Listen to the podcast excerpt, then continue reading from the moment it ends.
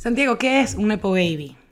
Un Nepo Baby es una persona que es hija de una persona ya con poder o famosa y que ha llegado a cierta posición de poder o popularidad gracias a la palanca de sus progenitores, o sea, un bebé nacido del nepotismo. Yo les voy a explicar qué es el nepotismo con mucho detalle. Simplemente un palanqueado, ¿no? Un palanqueadito, quien te mete una mano. Y hay mucha gente que, ah, porque no sé si saben que, no me acuerdo qué revista fue la revista del New York Times. No estoy muy mm, claro. No sé, fue una revista hace, hace relativamente poco. Un par de meses. Sacaron como una portada donde eran como, imagínense como bebés así en camitas, así en un hospital. Y encima le pusieron las caras de todos los Nepo Babies que somos populares ahorita. Y la gente atacada, o sea, como que la gente atacada en el sentido de que bolas que una persona sea un Nepo Baby. Marico, cuando eres un Nepo Baby bajo el ojo público, porque ajá, tu papá te consiguió un papel en esta película, lo que sea pero, man, ¿a cuánta gente no le consiguen trabajo a sus papás? Solo que no son celebridades. Entonces ahí sí cuenta que tu papá sí te ayude fuera de, de, esa industria. Yo no sé, este, esa como que puede ser mi opinión impopular al respecto. ¿Hasta qué punto esa palanca te asegura el éxito? Nepo babies, que no ven, se benefician de su vaina. Bueno, marico, imbéciles, Nepo babies que están chupándose el éxito. A mí me parece que está bien, pues.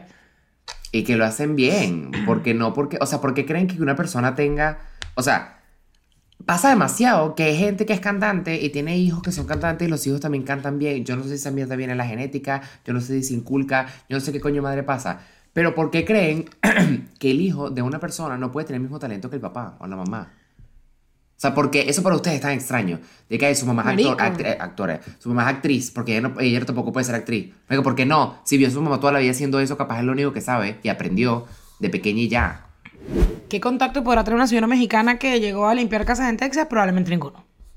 Y esta señora empezó como que a grabarse limpiando las casas y da tips de limpiar casas, no sé qué. Y de repente ella como que siempre recomendaba la, la, la esponjita Scrub Daddy, que es como una carita feliz. Ah, la, la Ajá, man, que ahorita es súper popular. Ella la empieza a recomendar. Y la señora la empieza a pegar. La empieza a pegar, la empieza a... Long story short, la tipa la pega en TikTok. Ahorita es que es una superestrella de la limpieza, tiene una empresa y tiene una colaboración con Scrub Daddy, que son los Scrub Babies que salieron en, en México. ¿Qué? Esa señora pudo haberse quedado sin hacer nada en TikTok y decir, qué dolor, coño, yo limpiando casas cuando en México tengo una prima. Y esa señora.